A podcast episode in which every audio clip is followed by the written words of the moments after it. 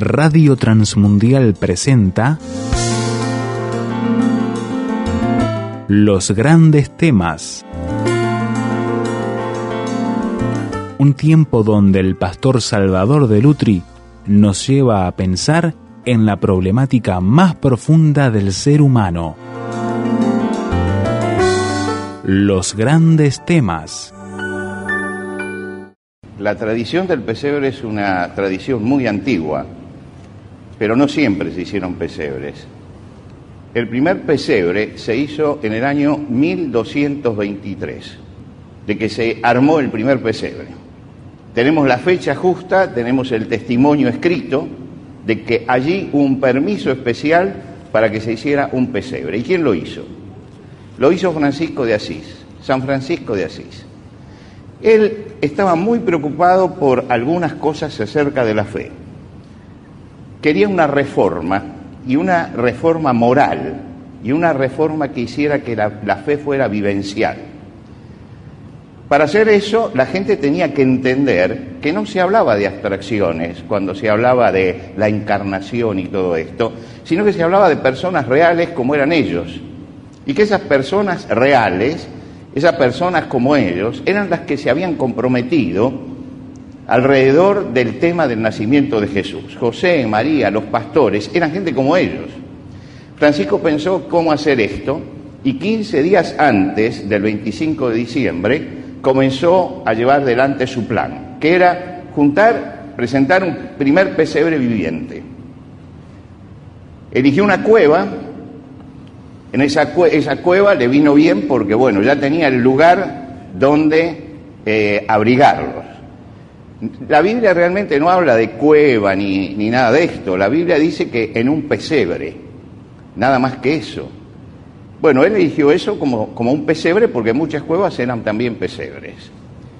Y después, nueve días antes del 25, empezó a convocar al pueblo para lo que sería esa celebración y armó entonces el primer pesebre.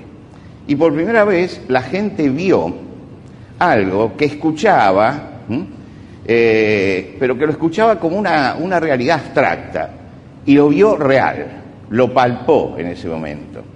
El pesebre desde allí se transformó en un elemento más, como todos los elementos simbólicos, no tienen valor en sí mismo, pero recordaba esto que había sucedido. ¿Qué pasó? Que al avanzar la historia y llegamos al siglo XX, los que nacimos en el siglo XX, sabemos que el pesebre y los reyes el 6 de enero eran dos cosas muy importantes, pero muy importantes. Pero lentamente las tradiciones estas fueron dando paso a otras que el comercio fue metiendo.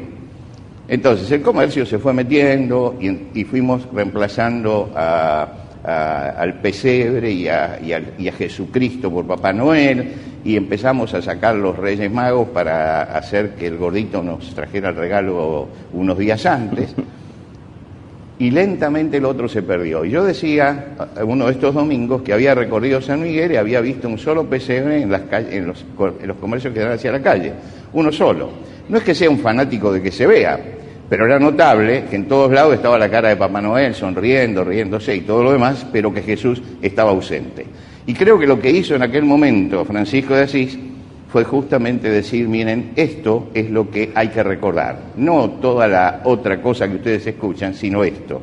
Y creo que lo que nosotros venimos hoy es a recordar esto y por eso decidimos armar el pesebre. Y armarlo leyendo también los pasajes del Evangelio, que son el único testimonio escrito que tenemos de lo que sucedió. Así que la reunión se va a deslizar así. Vamos a escuchar el párrafo, después vamos a ir colocando las figuras y vamos a ir explicando cada una de estas cosas. Leemos en el Evangelio de Juan, capítulo 1, versículos 1 al 5 y el versículo 14 también. En el principio ya existía el verbo, y el verbo estaba con Dios, y el verbo era Dios. Él estaba con Dios en el principio. Por medio de Él todas las cosas fueron creadas. Sin Él, nada de lo creado llegó a existir. En Él estaba la vida, y la vida era la luz de la humanidad. Esta luz resplandece en las tinieblas, y las tinieblas no han podido extinguirla. Y el Verbo se hizo hombre, y habitó entre nosotros, y hemos contemplado su gloria, la gloria que corresponde al Hijo unigénito del Padre, lleno de gracia y de verdad. Y le preguntamos al pastor entonces, ¿por qué el niño es el centro de nuestro pesebre? Bueno, todo el que va a armar un pesebre sabe que tiene que poner primero el niño, si lo va a hacer racionalmente. ¿Por qué? Porque todo tiene que llegar allí. Así que vamos a empezar por poner el niño, a ver si me alcanzan al niño. ¿A cuál de los dos niños pongo? Gracias. Vamos a poner al niño, este es, es, el primero de las cosas. ¿Por qué lo ponemos al niño? Porque todas las figuras que después pongamos van a mirar allí. El centro es ese. Es interesante que en la historia de la pintura del, del pesebre de Belén, recién con el Giotto aparece un solo personaje que está mirando para otro lado. Pero después todo, durante 1400 años, todos se pintaban mirando hacia el pesebre. Giotto se le dio por poner a alguien que está arreglando un camello y entonces ese se dio vuelta. Y fue la gran sensación de que había uno que no miraba para donde tenía que mirar. Porque realmente lo importante era el niño que estaba en el, en el pesebre. Y este es el misterio. La Navidad tiene este misterio, que es ese niño que está en el pesebre. ¿Por qué? Porque en ese niño se unen la humanidad y la divinidad. Creemos en Dios hecho hombre, Dios hecho hombre. Ahora, Dios es un Dios espiritual y el hombre es un ser material. ¿Cómo reconciliamos esas dos cosas? ¿Cómo llegamos a unir esas dos cosas? Dios es un Dios que es eterno y el hombre siempre está limitado al tiempo porque el tiempo nos va haciendo crecer y desgastar también. Quiere decir que hay algo misterioso en esto, y por eso leímos el Evangelio de Juan, cuando dice que en el principio era el verbo y el verbo estaba con Dios y era con Dios, y ese verbo se hizo carne. Y allí se reconcilian dos cosas que se creían que eran irreconciliables. Los griegos decían que había una lucha entre la materia y el espíritu, por lo tanto no podían estar juntos, no podían unirse. Los hebreos pensaban exactamente lo mismo. Y cuando llega Jesucristo, da por tierra con eso. El Dios eterno puede entrar en la materia, puede ser humano. Y nosotros lo que tenemos en el pesebre como centro es el gran misterio de la encarnación. En esto se centra la fe cristiana. En este niño es donde se basa toda la fe de los cristianos. ¿Por qué? Porque creemos justamente, y por eso es importante, y por eso tenemos la fiesta de la Navidad, y la fiesta de la Pascua, que son las dos puntas del mismo camino, por eso em, comenzamos con el niño, porque el niño es Dios acercándose hasta nosotros, y en la Pascua recordamos que Cristo murió por nosotros y por nuestros pecados. Quiere decir que están ampliamente conectadas en la historia. Ahora nosotros nos detenemos en el niño y vemos que se está reconciliando. Y la palabra reconciliación va a ser una palabra muy importante para entender el pesebre. Se está reconciliando lo humano con lo divino. Eso que lo veían como una cosa distante y enemiga los griegos se está reconciliando, porque en Cristo está Dios y está el hombre. 100% Dios y 100% hombre. Y usted dice, no, no, una cosa no puede ser 100% y 100%, porque entonces, no, bueno, por eso es un misterio.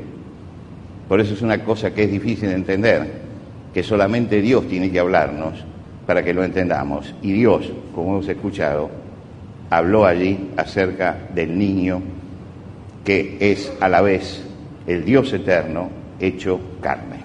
El Evangelio de Lucas, capítulo 2, versículos 1 al 7, dice lo siguiente. Por aquel tiempo el emperador Augusto ordenó que se hiciera un censo en todo el mundo.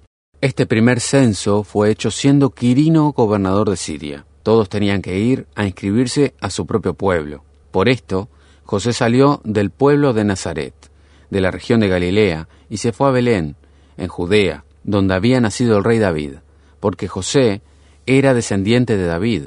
Fue allá a inscribirse junto con María, su esposa, que se encontraba encinta. Y sucedió que mientras estaban en Belén, le llegó a María el tiempo de dar a luz, y allí nació su hijo primogénito, y lo envolvió en pañales y lo acostó en el establo, porque no había alojamiento para ellos en el mesón. Vamos a, entonces a pedir a José y María que los traigan aquí y tenemos una futura mamá trayendo a María. ¿eh? Gracias. Y vamos a colocarlos aquí, José y María. José y María. José y María no eran de Belén. Sus antepasados eran de Belén. Pero el gobierno romano había mandado a un señor que se ocupaba de los impuestos. Y él calculaba cuánto impuesto se le podía sacar más a ese pueblo. Y se le ocurrió la peregrina idea que todavía se podía hacer en aquella época donde la gente vivía este, en solamente una región, un país, no viajaba tanto como nosotros ahora, de decir, bueno, que cada uno vaya a de donde era su familia. Quiero decir que si eso se diría hoy, este, bueno, este, los que tienen familias españolas tendrían que ir a España, los que tienen familias italianas a Italia, y allí en el lugar de origen de la familia se los censaba. Ustedes se imaginan que ninguno de los que fue censado, que tuvo que caminar mucho tiempo, José y María vivían a 120 kilómetros más o menos y tuvieron que caminar esos 120 kilómetros, no era un clima navideño el que había en aquel lugar. Todo lo contrario de un clima navideño. La gente sabía que lo llevaban ahí para censarlo porque le iban a aumentar los impuestos. Ahora, yo no sé si aquí hay alguien que le gusta que le aumente los impuestos, ¿no? Pero si hubiera alguno, le pido que se ponga de pie y vamos a orar por ese mentiroso. no, porque la gente estaría, estaría tensionada y de pronto, tarde, llega José y María. José eh, acompaña a su esposa María en cinta para encontrar un lugar, pero resulta que todos los albergues están ocupados porque Belén era y es todavía un pueblito chiquito. Así que no encontraron lugar. Y uno dice, y tampoco encontraron un corazón caritativo. Es que con la bronca que había no había corazones caritativos en ese momento. El hombre cuando se pone nervioso frente a algo se olvida de todas las cosas. Y bueno, justamente eso fue lo que sucedió. Y por eso eligieron un pesebre para nacer. Ahora, cuando nosotros miramos a José, a José y María, pensamos en el matrimonio ideal, ¿no es cierto? El matrimonio ideal. Lo vemos allí juntos, llegando. Lo que no sabemos es que este matrimonio viene de una fisura, y una fisura grande. ¿Por qué? Porque realmente no estaban casados. Entre los hebreos, entre los judíos, había una costumbre que un año antes del casamiento se firmaba un contrato, un compromiso para casarse. Ese compromiso venía a ratificar un compromiso que ya habían firmado no sé cuántos años antes los padres, que son los que armaban esto. Pero un año antes ya se comprometían definitivamente. Cuando ellos firmaban ese compromiso se los consideraba legalmente casados, pero no podían tener, no convivían hasta dentro de un año donde se realizaba la boda oficial. En ese momento, en ese momento, la mujer, si llegaba a quedar este, embarazada, se la consideraba adúltera, era apedreada. Y es en ese momento cuando María recibe la visita del ángel que le dice que va a concebir a Jesús. María le dice claramente, ¿cómo puede esto hacerse? Yo no conozco varón, es decir, soy virgen. Dice, no, dice, bueno, el Espíritu Santo va a ser sombra sobre ti y lo que van a hacer va a ser el Hijo de Dios. Bueno, María dijo, bueno, si Dios lo decidió así, lo acepto. Y lo aceptó. Ahora, María sabía lo que se exponía. Ahora iba a tener un embarazo durante el periodo de todavía compromiso. Por lo tanto, José podía ir a las autoridades, denunciarla por adúltera y la apedreaban. José se encuentra también frente a ese dilema. Y José tiene una contradicción en ese momento muy fuerte. Por un lado, él conoce a María y sabe que quién es María. Y por el otro lado, hay una realidad allí que él no puede conjugar con María. No puede ver a María adúltera porque la conoce como persona, pero hay una evidencia. Y entonces él decide dejarla. Se va. Se va y este es un, un acto de caballerosidad porque al desaparecer él, todo el mundo iba a decir, miren, él es el culpable. Y no quedaba entonces en María más que el hecho de ser una madre con un hijo huérfano de padre, digámoslo así. Pero Dios le dijo, no temas recibir a, a María, tu mujer. Quiere decir que había una fisura grande que Dios vino y la solucionó en ese momento. Entonces, cuando llegamos a Belén, los vemos a los dos juntos y pensamos el matrimonio ideal. Sí, pero han tenido un problema y vinieron desde ese problema. Pero Dios fortaleció la familia, porque Dios es el Dios de la familia. Y familia, por más que demos vueltas, se compone siempre de un hombre y una mujer. Y Dios eligió un hombre y una mujer, como en el principio creó un hombre y una mujer, Adán y Eva, y esto es la base, el matrimonio es la base de la familia el matrimonio. ¿Matrimonio qué significa? Que tienen oficio de madre. Oficio de madre. Por lo tanto, un matrimonio tiene que estar formado siempre por un hombre y una mujer. Esto está en la misma palabra matrimonio, está marcado así. Esto es lo que Dios creó y esto es lo que Dios puso aquí como el símbolo de lo que debe ser realmente una familia. Por eso, posteriormente se lo llamó la Sagrada Familia el triángulo de la Sagrada Familia. ¿Cuál es el triángulo de la Sagrada Familia? El Padre, la Madre y el Hijo. Con eso ya tenemos una familia. Padre, Madre, Hijo. Chesterton decía, ese triángulo es indestructible, pero destruye a la sociedad que lo menosprecia. Y es como para tener en cuenta eso. Es indestructible, pero la sociedad que menosprecia esto se destruye. Acá Dios establece algo, ratifica lo que él había dicho y establece lo que es realmente una familia. Cuando ponemos a José y María, ya tenemos el cuadro completo. Después los otros son accesorios, pero el cuadro completo ya lo tenemos porque ya tenemos la Sagrada Familia. Continuamos en el Evangelio de Lucas, capítulo 2, y en esta ocasión leemos de los versículos 8 al 20. Cerca de Belén, había unos pastores que pasaban la noche en el campo cuidando sus ovejas. De pronto se les apareció un ángel del Señor, y la gloria del Señor brilló alrededor de ellos, y tuvieron mucho miedo. Pero el ángel les dijo, No tengan miedo, porque les traigo una buena noticia. Sé que será motivo de gran alegría para todos. Hoy les ha nacido en el pueblo de David un Salvador, que es el Mesías, el Señor. Como señal, encontrarán ustedes al niño envuelto en pañales y acostado en un establo.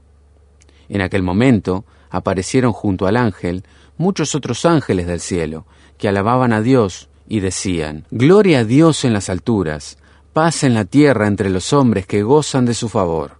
Cuando los ángeles se volvieron al cielo, los pastores comenzaron a decirse unos a otros, Vamos, pues, a Belén, a ver esto que ha sucedido y que el Señor nos ha anunciado.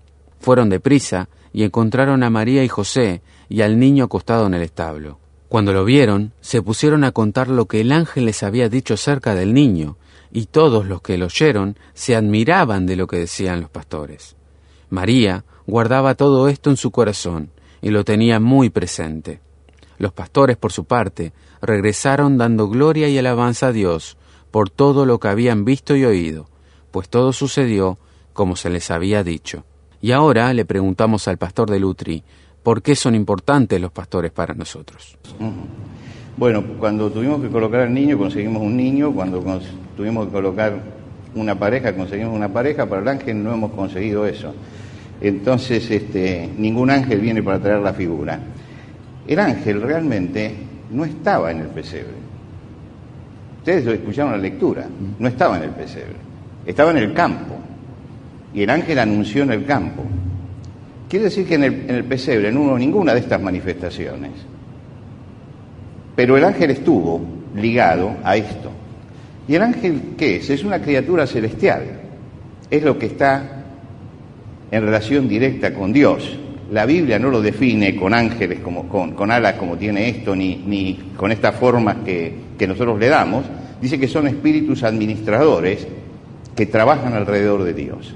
Entonces los ángeles fueron los que, el ángel fue el que anunció y los que cantaron allí en los campos de Belén. Quiere decir que cuando colocamos allí en el pesebre el ángel, estamos trayendo algo que no estaba en la historia, pero que bueno, lo ponemos allí también, porque forma parte de la historia, porque en algún momento estuvo, aunque no estuvo en el, en el pesebre original. Lo que sí estaba en el pesebre original fueron los pastores. Y entonces sí, los pastores Vamos a colocar al pastor que llega con las ovejas. Seguramente, aunque el Evangelio dice, no dice que llevara ovejas, había ovejas. Y además tenemos dos animales tradicionales. ¿Eh? Menos mal que no me tocó el burro, ¿no? sí. Bueno, pero a mí me tocó el pastor. Bueno, está, muy bien, Está bien. Está muy bien. Eh, el, burro y el buey.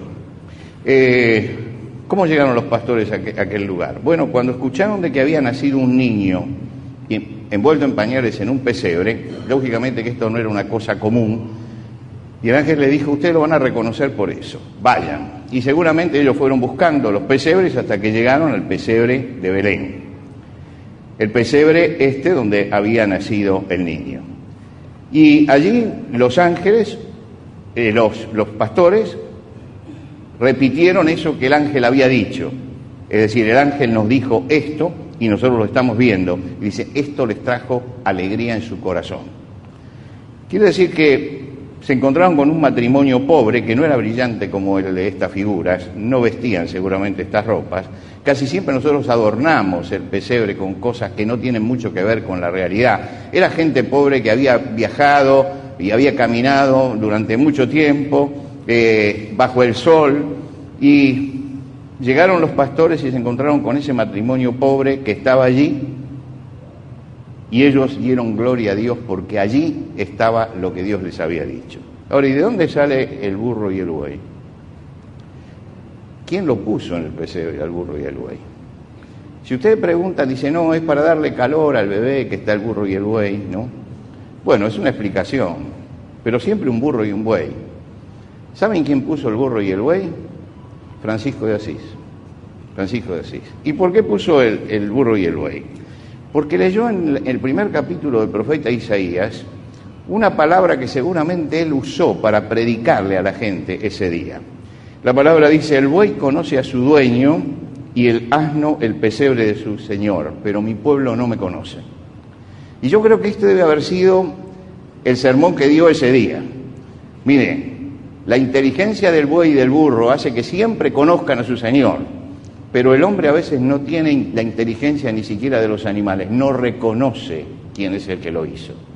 Por lo tanto, aquí tenemos siempre al burro y al buey alrededor, en el pesebre, alrededor del pastor con las ovejas. Y cuando uno piensa en esto, piensa un ángel, el mundo celestial, un pastor, un hombre de trabajo, lo, lo divino, lo humano, los animales, todos están reconciliados en el mismo lugar, todos se encuentran en el mismo lugar. En alguna forma están todos hablando de que esa reconciliación que Dios está haciendo entre, entre eh, la carne y el espíritu es también la reconciliación entre el cielo y la tierra y es también la reconciliación de toda la creación. Y toda la creación está representada por esas, las ponemos nosotros representadas por el burro, el buey, que están allí, por las ovejas, que se unen al pastor y se unen a la alabanza a ese Dios que se hizo hombre. Las criaturas celestiales y las criaturas terrenales también se encuentran en el pesebre de Belén. Ahora llegamos a la parte de los Reyes Magos. Veamos si en verdad son tres y si se llaman Melchor, Gaspar y Baltasar. La palabra de Dios nos dice en Mateo capítulo 2 versículos 1 al 11, Jesús nació en Belén, un pueblo de la región de Judea, en el tiempo en que Herodes era rey del país. Llegaron por entonces a Jerusalén unos sabios del oriente que se dedicaban al estudio de las estrellas, y preguntaron, ¿Dónde está el rey de los judíos que ha nacido? Pues vimos salir su estrella, y hemos venido a adorarlo. El rey Herodes se inquietó mucho al oír esto, y lo mismo les pasó a todos los habitantes de Jerusalén. Mandó el rey llamar a todos los jefes de los sacerdotes y a los maestros de la ley, y les preguntó dónde había de nacer el Mesías. Ellos le dijeron, en Belén de Judea, porque así lo escribió el profeta. En cuanto a ti, Belén, de tierra de Judá, no eres la más pequeña entre las principales ciudades de esa tierra, porque de ti saldrá un gobernante que guiará a mi pueblo Israel. Entonces Herodes llamó en secreto a los sabios y se informó por ellos del tiempo exacto en que había aparecido la estrella. Luego los mandó a Belén y les dijo, Vayan allá y averigüen todo lo que puedan acerca de ese niño, y cuando lo encuentren, avísenme, para que yo también vaya a rendirle homenaje.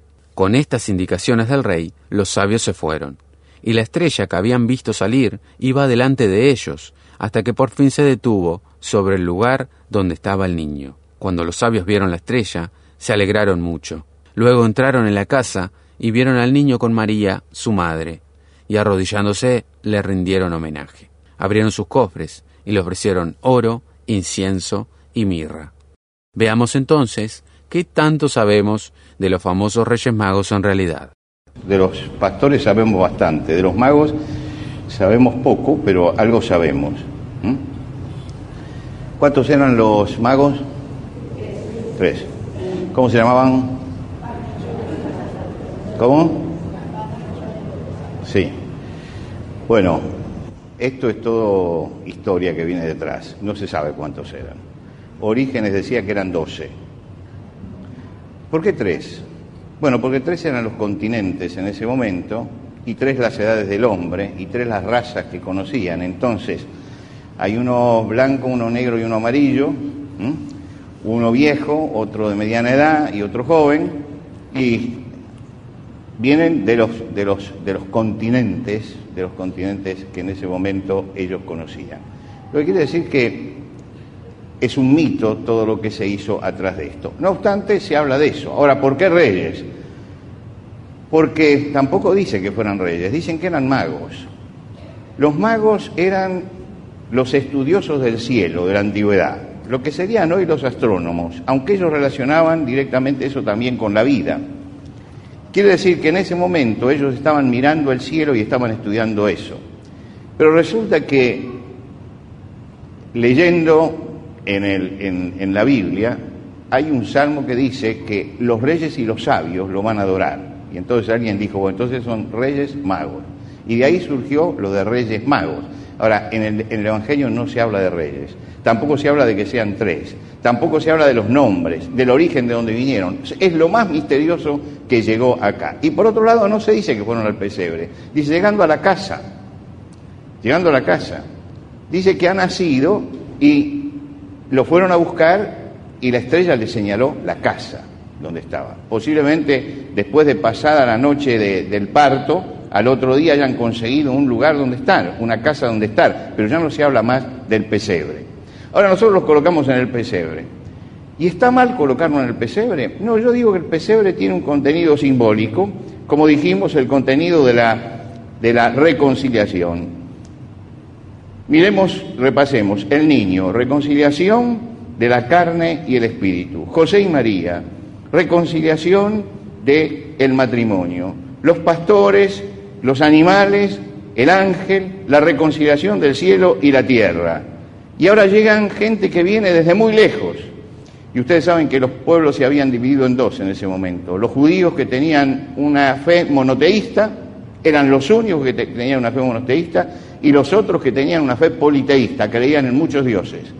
Por eso se habla de los judíos y de los gentiles. Los gentiles son los pueblos que creen en los muchos dioses.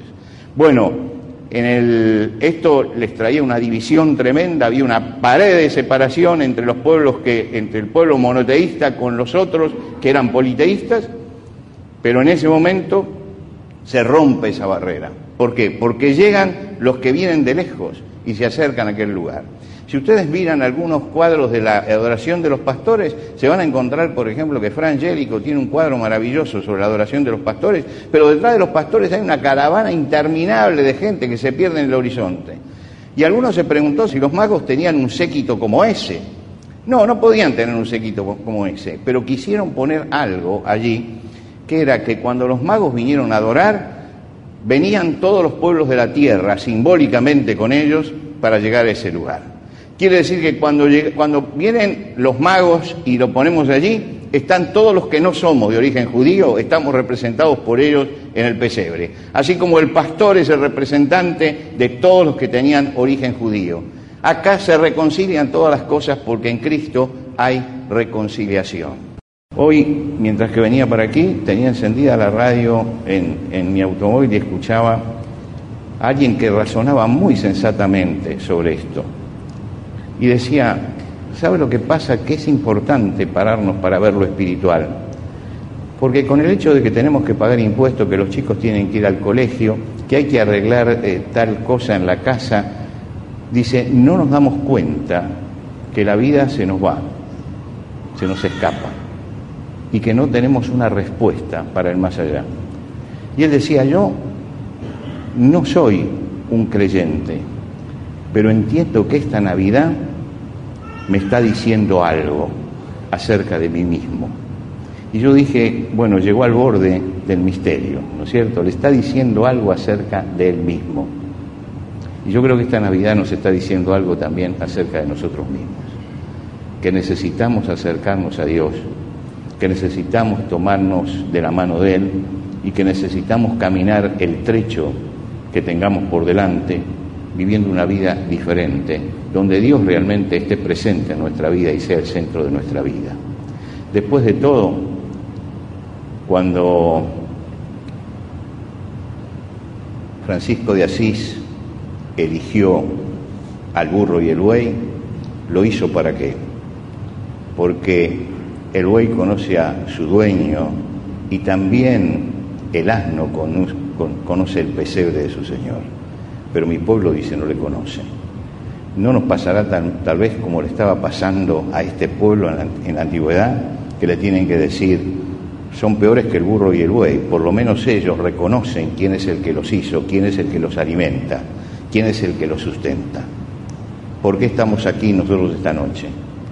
Porque Dios nos ha dado vida, nos ha dado salud, nos ha dado fuerzas, nos ha dado inteligencia. Por eso estamos aquí.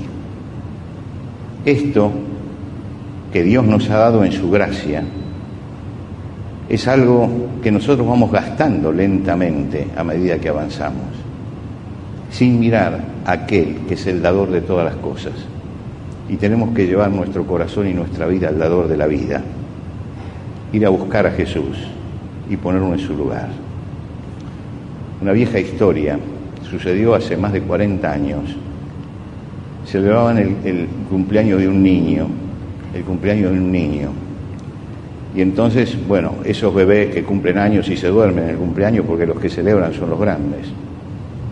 Y resulta que empezó a llegar la gente, era en tiempo de invierno, la gente traía sus abrigos, iban colocando los abrigos, vio como cuando, cuando se acabaron todos los lugares donde colgar, en la cama, donde sea, la gente se iba sentando y, y de repente alguno dice, ¿y el niño dónde está? Y no lo encontraban. No, dice, ¿y dónde lo dejaste el nene? Y lo dejé en la cama. Y empezaron a revolver y lo habían dejado allí, en medio de la ropa. ¿Mm? Lo descubrieron allí. Y a veces nos pasa eso a nosotros, que nos olvidamos del centro de nuestra vida. Y lo dejamos en un lugar y lo olvidamos. Esta Navidad hay que correr toda la ropa, hay que buscar al niño y podemos empezar una nueva vida con Jesucristo. Y yo quisiera que esta Navidad fuera trascendente para usted y sea trascendente para todos. Que no pase como una Navidad más, que sea la Navidad donde nuestra vida empieza a buscar a Dios, busca a Dios y comienza a tomarse de la mano de Dios para seguir caminando tomado de la mano de Dios para siempre. Que Dios nos bendiga en esta Navidad para que las cosas sean así. Los voy a invitar a que se pongan de pie. Vamos a tener la última oración yo quisiera que todo el mundo esté inclinado delante de Dios en oración. y que si usted realmente necesita de la presencia de Dios en su vida, allí donde está, en el interior de su corazón, le diga, Señor, yo te necesito. Sabe, Dios nos ama a todos, nos conoce a todos y sabe cuál es nuestra necesidad. Lo único que tenemos que hacer es pedirle. Y allí donde estamos le podemos decir, Señor, aquí estoy y te necesito. Y podemos empezar dialogando con Él, reconociendo nuestras faltas, reconociendo nuestros pecados y haciendo que Jesucristo sea el Salvador de nuestra vida. Vamos a orar al Señor. Señor, te agradecemos por esta Navidad. Te agradecemos porque en esta Navidad recordamos que te acercaste hasta nosotros en forma de niño, porque entraste por el camino en que todos entramos en la vida y conociste directamente como hombre todas las necesidades nuestras, porque querías ser igual a nosotros para que nosotros pudiéramos entenderte. Y no solamente eso, sino que moriste nuestra propia muerte en la cruz. Tu Hijo murió allí en la cruz para que nosotros pudiéramos tener esperanza. Y resucitó para que hoy tuviéramos paz y pudiéramos tener un horizonte frente a la eternidad. Padre, te rogamos que esta noche, esta Navidad, no sea una Navidad más, sino que busquemos al Señor Jesucristo, abramos nuestro corazón a Él confesemos nuestras faltas y nuestros pecados y busquemos empezar una nueva vida con Cristo. Señor, bendice a cada uno de los que aquí está. Derrama tu misericordia sobre nuestras vidas y abre nuestros ojos espirituales para que podamos ver a Dios, nuestro Dios y nuestro Hacedor, y la obra que Él hizo en Jesucristo para cada uno de nosotros. Señor, gracias porque llegamos a la culminación de este día mirando el cielo, mirando al Señor Jesucristo. Y estamos, Señor, en este momento en el centro del sentido de la fiesta que tenemos, en el centro de la Navidad. Gracias, Señor, por aquel pesebre de Belén. Gracias por tu Hijo entregado por nosotros y gracias porque esta noche pudimos detenernos a mirar ese pesebre y tratamos de entender un poco más lo que significó tu llegada a la tierra y tu amor para con nosotros. Recibe nuestra adoración en el nombre de Cristo Jesús. Amén.